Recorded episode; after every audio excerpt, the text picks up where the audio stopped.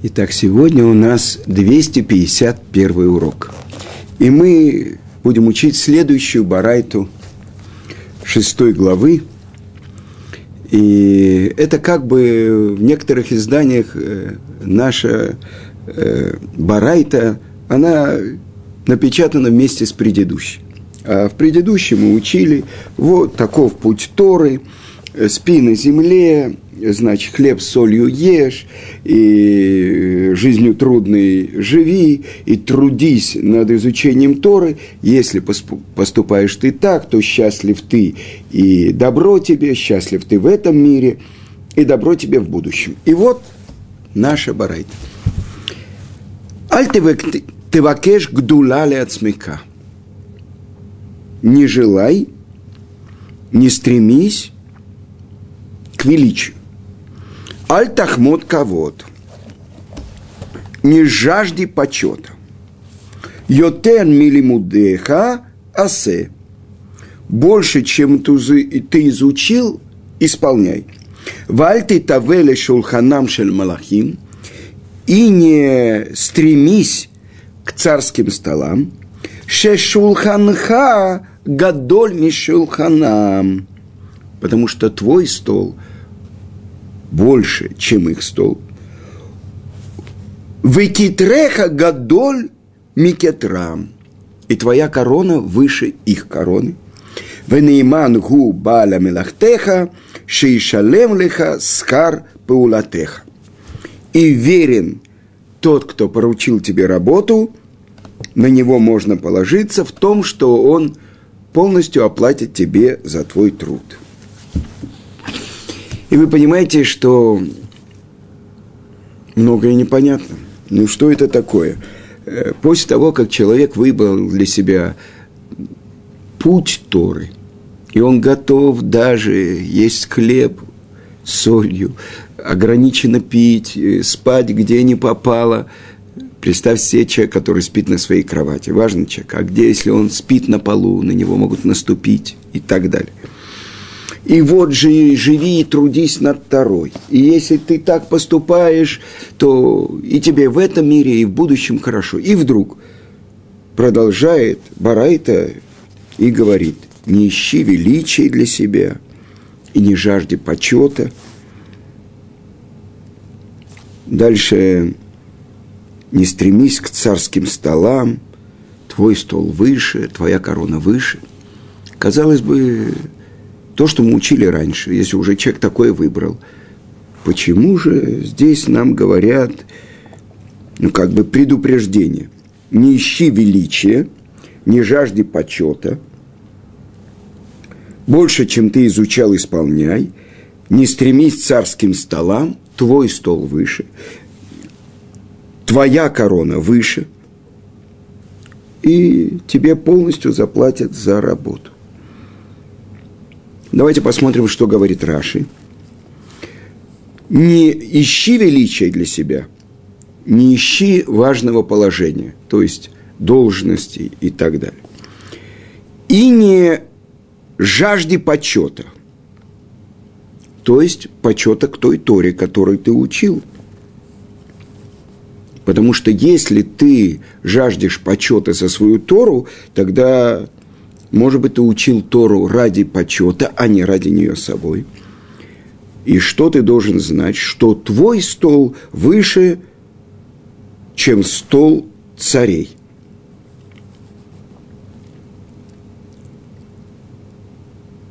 Это плата за твою Тору. Дальше Раша объясняет – больше, чем ты у выучил, исполняй. То есть хорошие действия, исполняй заповеди. И это то, что мы уже учили, чтобы тот, кто хочет, чтобы сохранилась его мудрость, его поступки, его действия должны быть больше, чем его мудрость. Ну, пока только мы в самом начале. Значит, э, что человек, э, от чего человек должен себя остановить? От важного положения, от почета, от стремления к царским столам. Величие – должность, да? Комментаторы объясняют, что человек, когда он получает важное назначение, он меняется. Потому что раньше он был как бы, ну, как все. А сейчас он стал великим.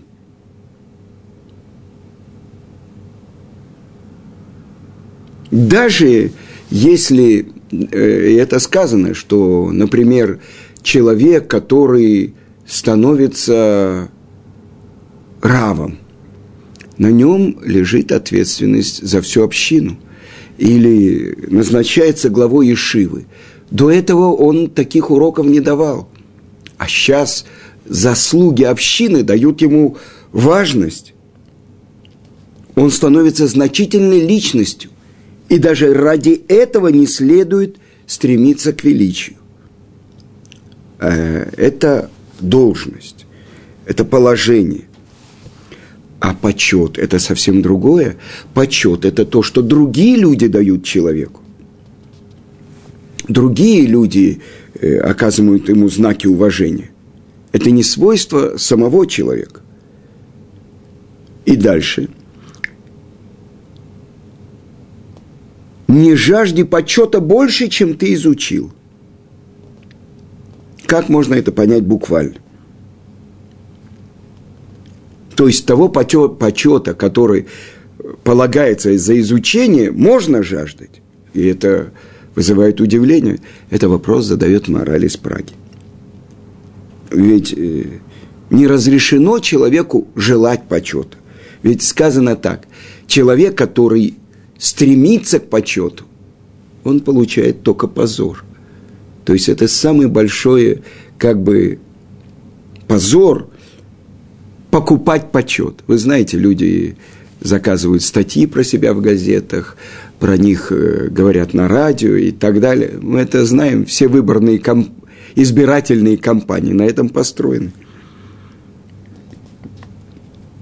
Как же надо понять то, что говорит здесь Тана, то есть не ищи величия важной должности и не жажди дополнительного почета. Потому что в том, что ты изучил, то есть в том, что ты посвятил свои годы изучению Торы, в этом заключен настоящий почет. И пусть тебе его будет достаточно. Ведь сказано так, что почет полагается именно тем, кто изучает Тору. И это то, что сказано, мы учили, почет мудрецы унаследуют. Поэтому зачем тебе жаждать почета? У тебя он уже есть. И на самом деле вы даже не знаете, насколько актуальны слова этой барайты для сегодняшнего дня. Такого позора, так, таких ушатов грязи, которые выливаются на тех людей, которые посвятили себя изучению Торы. Я не знаю, может быть, это было во время Евсекции в Советском Союзе. То, что происходит сейчас в современном Израиле. Сегодня было опубликовано письмо Равштеймана и Рава Хайма Коневского, в котором они говорят, что такое гонение на Тору, такой позор, ушаты позора, которые выливаются на людей, которые посвятили себя Торе и готовы терпеть все материальные трудности. То, что мы учили до этого. То есть это каф они сказано, это ниже уровня э, самых бедных. И эти люди ради Торы готовы на это идти.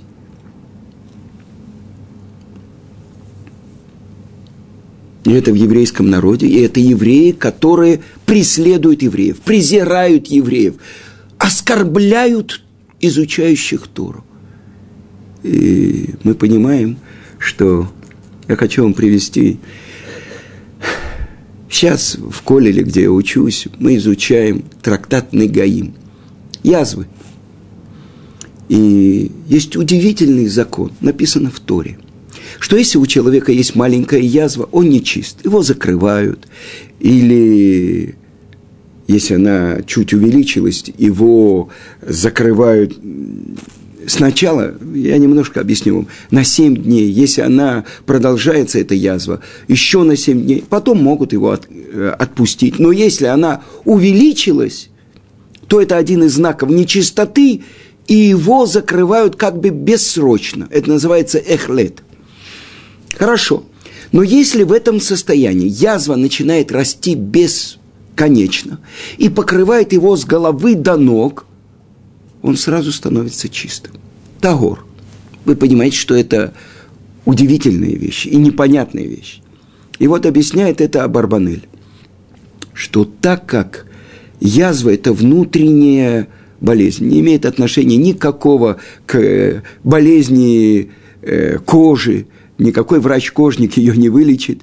Это пришло к человеку как наказание за один из видов преступления. И это чудесным образом, это было э, в энные времена, сейчас э, я приведу вам пример. Мецора, человек, у которого есть язва такая, царат, да, так вот, за что это пришло? Одна из вещей – моци-ра, за то, что он говорил дурное про другого человека. Мы учили в предыдущей главе про Мирьям, которая на самом деле по всем законам, э, казалось бы, не должно то, что она обсуждала с Аароном, под, под, подпадать под то, что называется лашонара, ведь она обсудила э, э, то, что ее брат – Моше отделился от своей жены. Она говорит, мы тоже пророки, говорит она своему брату Аарону. И с нами говорит Творец, но мы остаемся в наших домах, ведем супружескую жизнь, а он отделился, потому что он этого хотел, а не потому что это повелел Творец. И казалось бы, в этом есть туэлет, в этом есть, э, ну, как бы, э, польза.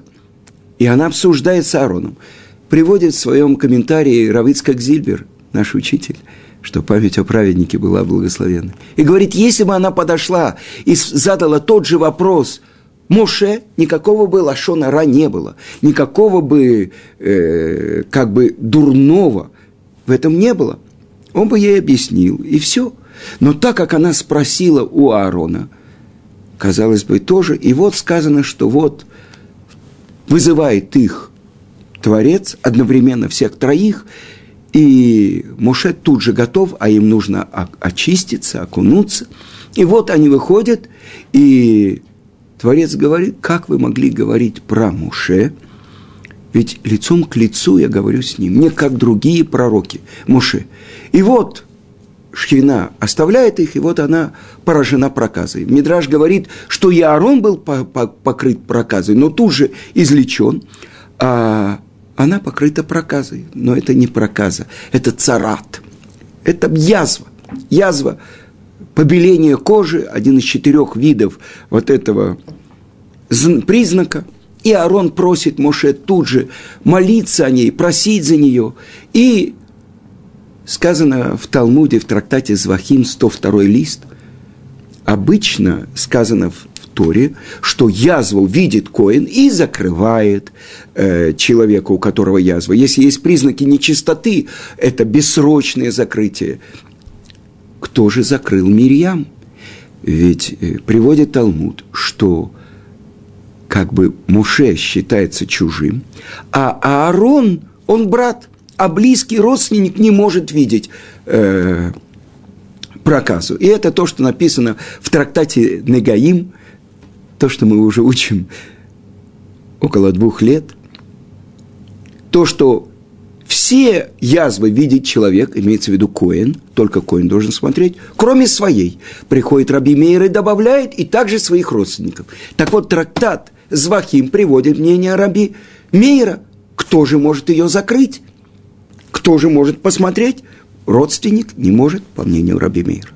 И тогда сказано в Талмуде, что великий почет сделал ей Творец, что он выступил как Коин, и он, сказано, закрывает, он бессрочно э, оставляет, и он очищает. И Мириам становится закрытой на семь дней, несмотря на просьбу Муше, только на семь дней. И дальше весь еврейский народ дает ей почет, все ее ждут, чтобы она вернулась И тогда народ Израиля двинется. Казалось бы, в этом нету прямого нарушения. То, что она говорит, ну, может быть, она поставила себя э, и брата своего Аарона на тот же уровень пророчества, как и Моше. Объясняет наши святые книги. Вы знаете, что на протяжении 40 лет с еврейским народом шел колодец Мирьям, БР Мирьям, скала, из которой пили евреи на протяжении 40 лет. Несколько миллионов. За заслуги Мирьям. Когда она умерла, он исчезает. И тогда появляется возможность для испытания Муше и Аарона. Так что же это за источник, эта скала? И сказано, что это то, что мы знаем, то, что в Мидраше написано, через троих мы получили Тору. Моше, Аарон и Мирьям – Помните, она отвела в сторону женщин с барабанами, с тимпанами, и они пели ту же песню, то, что пел Моше с еврейским народом после выхода из прохода через море Поску. Те же самые слова, которые открылись Моше и евреям, открылись и им. Пророческий дар. Так объясняют наши святые книги, что Мирьям – это основа устной Торы. Муше – это столб письменной Торы. А Аарон – это столб служения, первосвященник, храм. А это основа устной Торы. И поэтому то, что сказано у нас, есть заповедь «Помни, что сделал тебе при выходе твоем из Египта, из Египта Творец, что он сделал Мирьям». То есть как бы лашонара, потому что это был ущерб устной Торе а устная Тара задает вопрос Талмуд, где она находится. Она находится в сердцах получателей. Поэтому Моше получил Тору с горы Синай, то, что мы учили в первой Мишне, и передал ее Иешуа. Иешуа – получатель, основание всей устной Торы. Вы понимаете? Так это ущерб на таком высоком уровне, то, что говорила Мирьям. Так почему я рассказал об этом? Почему я говорю про проказу? Несомненно, это имеет отношение к нашим дням, потому что такие ушаты лашонара выливаются про самых больших праведников, соли-соли еврейского народа. Вся шестая глава, она посвящена Торе и тем, кто выбирает путь Торы. Так вот, Абарманель приводит такой пример. Мы начали с того, что была маленькая язва, и когда она человек в закрытии, он в нечистоте, покрывает все тело, он становится чистым. Объясняет Абарбанель. То, тот внутренний яд, то, что составляет вот эту корень этой язвы, когда он выходит наружу и покрывает все тело, как бы изнутри этот яд выходит. И приводят э, другие комментаторы, глубокая, глубокая река. Но где она расширяется, она милеет. Так вот, он говорит это, что когда придет, в трактате Санедрин говорится, когда придет Бен Давид, Машех Бен Давид. Сказано в Талмуде, что Машех Бен Давид придет, когда власть Малхут Яфох Леминут, когда власть заберут в руки те, кто отрицают Творца. Вы понимаете, что здесь говорится? Один из комментаторов приводит, что покрылось он, он стал весь белый, лаван. Лаван – те же самые буквы, что и Наваль. Наваль – это мерзавец. Сказал мерзавец сердце твоем, есть ли Творец? Так вот, когда власть забирают те, которые выступают против власти Творца. Это значит, жди прихода Машеха. И когда те, которые защищают еврейский народ, мы с вами учим, что только благодаря изучению Торы мир существует. Мы говорили, Раби Ханина Бендоса, которому хватало на всю неделю горсти рожкового дерева. А за его заслуги Творец давал пропитание всему миру. Кто защищает еврейский народ? Те, кто посвящает себя реализации воли Творца. А это то, что Творец сказал. Лекахтов натати лахем. Я вам дал хорошее приобретение. Тора ты, альте азову, мою Тору не оставляйте. Так вы понимаете, о чем здесь идет речь? Почет мудрецы унаследуют. Так вот, мы, возвращаясь к нашей Мишне, говорим, что это такое? Не жажди почета больше, чем ты изучил. Не жажди дополнительного почета, потому что сама Тара и есть почет. И к кому обращается это выражение? Наши, наши, Тана нашей Барайты кому он обращается. Вы знаете, у каждого человека может быть какой-то момент, когда он думает, правильно я живу или нет. Я помню, в Ешиве Торат Хаим один из очень продвинутых учеников, он уже учился в Колеле, он как-то мне сказал, иногда ко мне приходит мысль, что я не так учусь, так может мне пойти и лучше открыть маколит, открыть магазин и давать хорошее пропитание моим детям и моей жене. Вы понимаете, тот, кто по-настоящему учит Тору, он в себе не уверен. Это надо научить. То, что сказано в нашей Мишне, «Аль ты вакеш гдуляля от смеха», «Не ищи величия для себя», «Аль тахмот кавод», «Не ищи почета», человек должен для себя повторять. Почет – это та тара, которую я сегодня учил. Это почет. Потому что, когда человек зависит от других людей, когда он думает, как я выгляжу в глазах других людей, это один человек. А человек, который проверяет себя, как я выгляжу в глазах Творца, я исполняю свое назначение или нет. И, несомненно, у него бывают падения. И, несомненно, бывают дни, когда, ну, не входит ничего. Ну, что делать? Ну, не, сижу, учу, читаю, ничего не понимаю. И это, на этот вопрос отвечает Талмуд в том же месте. Нет, извините, это трактат не да, 70-й лист. Что делать человеку, чтобы умудриться? Чтобы он уменьшил будничные дела, торговлю и увеличил изучение Торы. Сказано дальше. Многие пробовали, и у них не получилось. Добавляет Талмуд. Надо просить у того, кому принадлежит мудрость. Сегодня в святом городе Иерусалиме свадьба одного из детей большого еврейского мудреца э, нашей общины, русской общины, Рав Полищука. И вот я подвозил свою жену на свадьбу, а сам пришел к вам.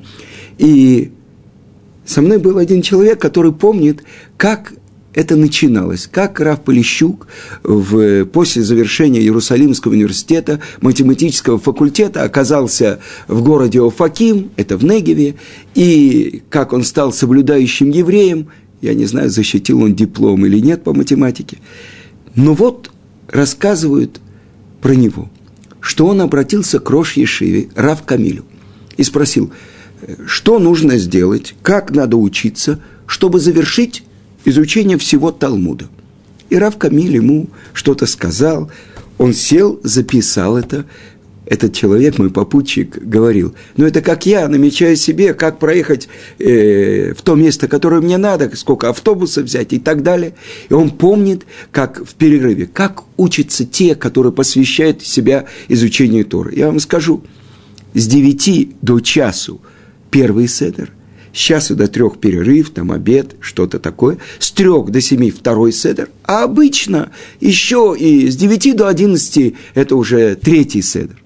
Вы понимаете, как учатся те, которых современные вот эти правители, Наваль, что они говорят, тунеядцы, что они там учатся, что они там делают, для кого они учатся, что они там трясут бородками. Помните, это то же самое, что говорили евсековцы, то, что говорили коммунисты, религия – опиум для народа. Помните, кто сказал? Карл Маркс и Махшмова Зихру. Так продолжим.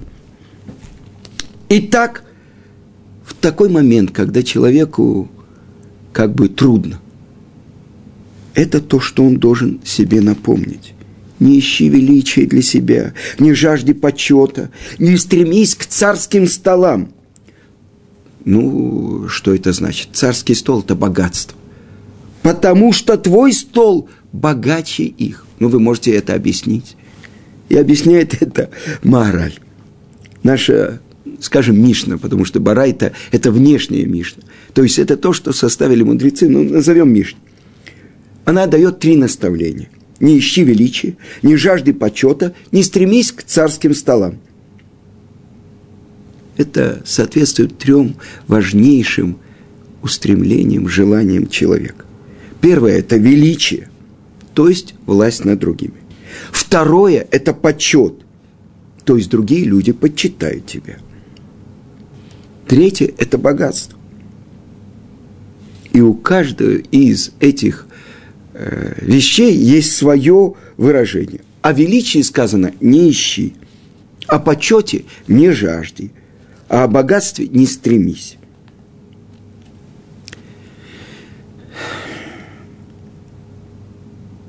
Ну что значит? Человек не хочет...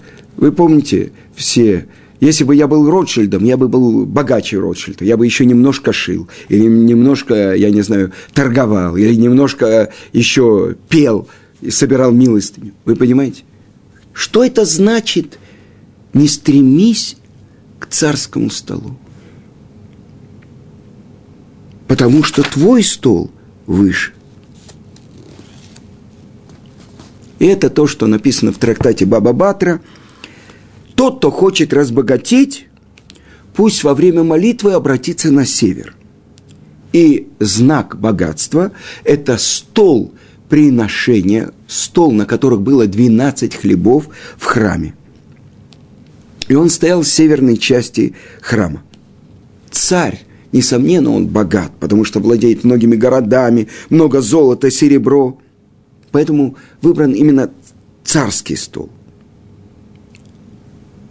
И Тана дает совет человеку. Не стремись к этому богатству. Почему? Потому что ты богач. Вы понимаете?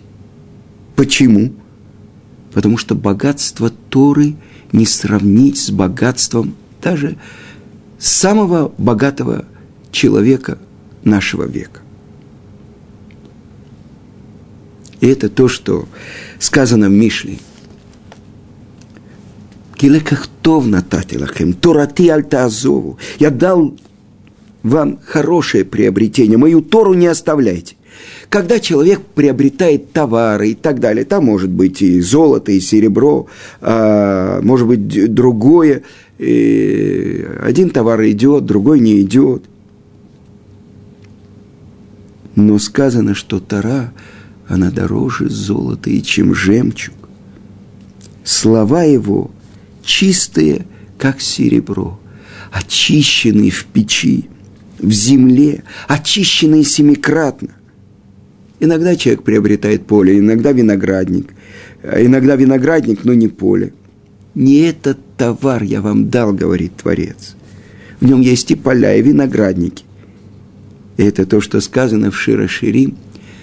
Твои нытьет, ростки, гранатовый сад. И это то, что человек должен повторять себе. Если он приобретает слова Торы, что ему не хватает? А если он не приобрел их, что он приобрел? И объясняет мораль Праги. Тора неизменна. Она вечна. А все остальное богатство, оно временное. Поэтому говорится, что твой стол, твое богатство больше их богатства.